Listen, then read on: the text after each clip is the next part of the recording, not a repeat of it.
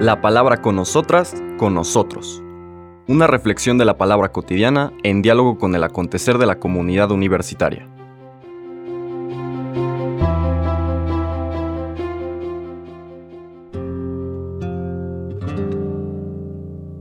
Hola, buenos días.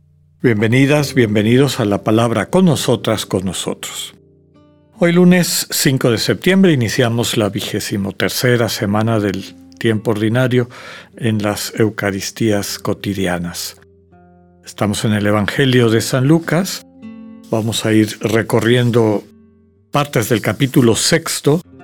Vamos a ver algunos paralelos de este texto con el capítulo 5, 6 y 7 de Mateo, básicamente el sermón del, del monte, en el caso de Lucas tiene otro nombre, el sermón del llano. Pero antes de llegar ahí, en la lectura de hoy, versículos del 6 al 11, vemos el final de una serie de controversias del Señor Jesús con las autoridades religiosas de su época, en particular dos estamentos que eran los escribas y los fariseos. El texto de la liturgia de hoy dice, Un sábado Jesús entró en la sinagoga y se puso a enseñar. Había allí un hombre que tenía la mano derecha paralizada. Los escribas y fariseos estaban acechando a Jesús para ver si curaba en sábado y tener así de qué acusarlo. Pero Jesús, conociendo sus intenciones, le dijo al hombre de la mano paralizada, levántate y ponte ahí en medio. El hombre se levantó y se puso en medio. Entonces Jesús les dijo, les voy a hacer una pregunta. ¿Qué es lo que está permitido hacer en sábado? ¿El bien o el mal? ¿Salvar una vida o acabar con ella? Y después de recorrer con la vista a todos los presentes, le dijo al hombre, extiende la mano. Él la extendió y quedó curado. Los escribas y fariseos se pusieron furiosos y discutían entre sí lo que iban a hacer a Jesús. Palabra del Señor.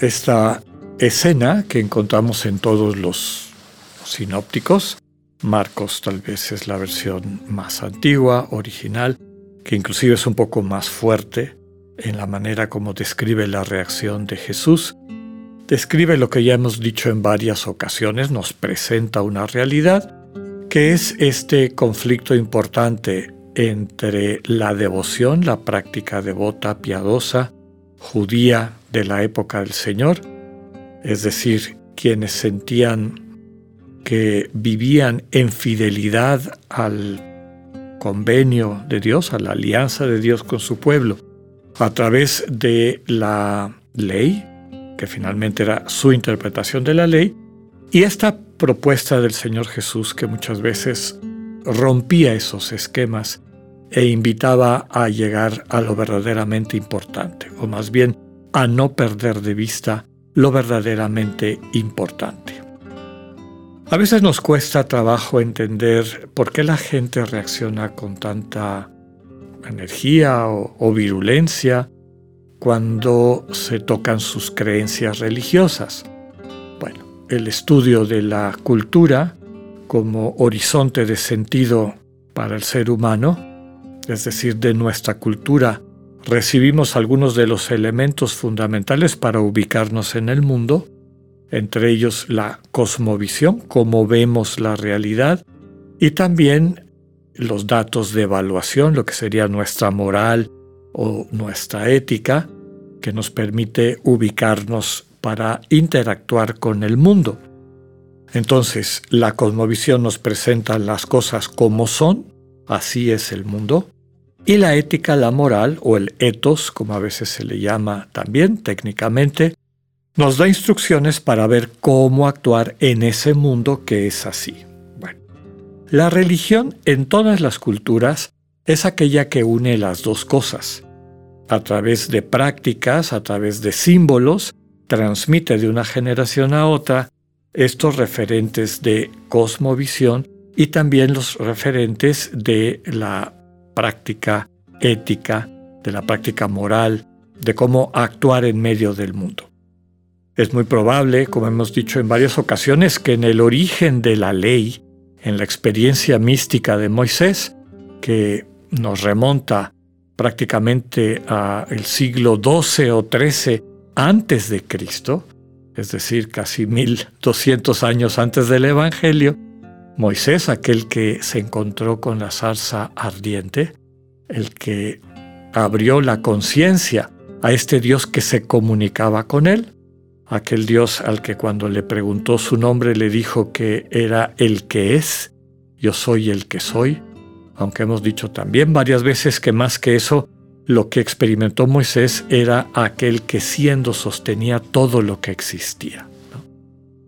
Y lo primero que le pide este Dios con el que se encuentra Moisés es atender el dolor de su pueblo. He oído el dolor de mi pueblo y te mando a que lo liberes. Moisés recibe la ley después de este proceso de liberación de su pueblo y en el tiempo de purificación que nos manifiesta el símbolo de estar 40 años en el desierto. Recordemos que 40 para el pueblo de Israel era purificación, de ahí viene nuestra palabra cuarentena. En el desierto Moisés recibe de Dios la ley, ¿no?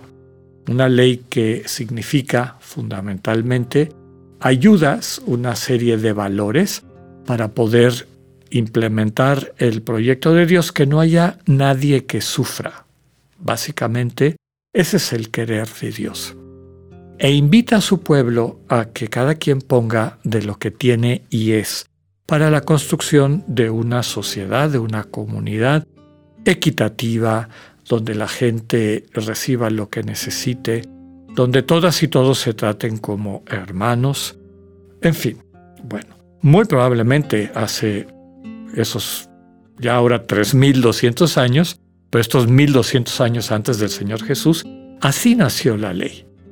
El problema es que con el tiempo, quienes la empiezan a implementar, quienes empiezan a construir una religión con base a esa ley, pero no tienen la experiencia mística de Dios como el que sostiene todo, el que ama a su pueblo, el que le invita a cada persona a dar lo mejor de sí para construir un mundo más equitativo, más amable para todas y todos, donde no haya nadie que quede excluido, donde no haya personas a las que se les atente contra su dignidad.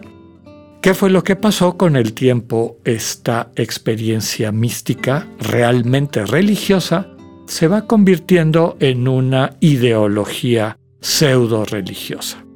Una serie de prácticas que tiene a la gente distraída de lo principal y es lo que el Señor les está diciendo. Lo fundamental del sábado es hacer el bien. Lo fundamental, recordemos que el sábado era el, el espacio que el pueblo de Israel, tiempo y espacio, separaba para estar con Dios y para estar unos con otros. Desde luego en la sinagoga, celebrando, recordando la historia de Dios con su pueblo. Pero se había convertido en una serie de reglamentos que en ocasiones les llevaba a postergar su ayuda a la gente necesitada, como es el caso. En este caso podemos decir que es paradigmático. Aquí hay una persona con una mano paralizada y el Señor les dice, les pregunta directamente, ¿qué está permitido en el sábado? ¿Hacer el bien o el mal? ¿Salvar una vida o acabar con ella? Marcos y Mateo sí nos dicen que se quedan callados y el Señor viéndolos con tristeza e ira, tristeza por la dureza de su corazón, ira por el sufrimiento que esa visión rigorista, rígida, trae a las personas, esa blasfemia contra su Padre, que no es un Dios de rigideces y de, y de esta actitud de poca solidaridad y empatía con el hermano que sufre, lo sana, extiende la mano es decir, les muestra que el poder de restituir la vida que Dios le ha dado como hijo de Dios, subraya cuál es el deseo de Dios para, para el sábado, para esa fiesta. Con todo, la gente se pone furiosa. ¿Por qué? Porque atenta contra su manera de entender el mundo. Rompe su cosmovisión. rompe su escala de valores, como iremos viendo en los próximos días, y finalmente le dan más peso y confianza a esa ideología que a la vida que el Señor Jesús les está mostrando. Pidamos al Señor la gracia de no caer nosotros, nosotras en esa tentación, que sepamos en todo amar y servir. Que tengan un buen día, Dios con ustedes.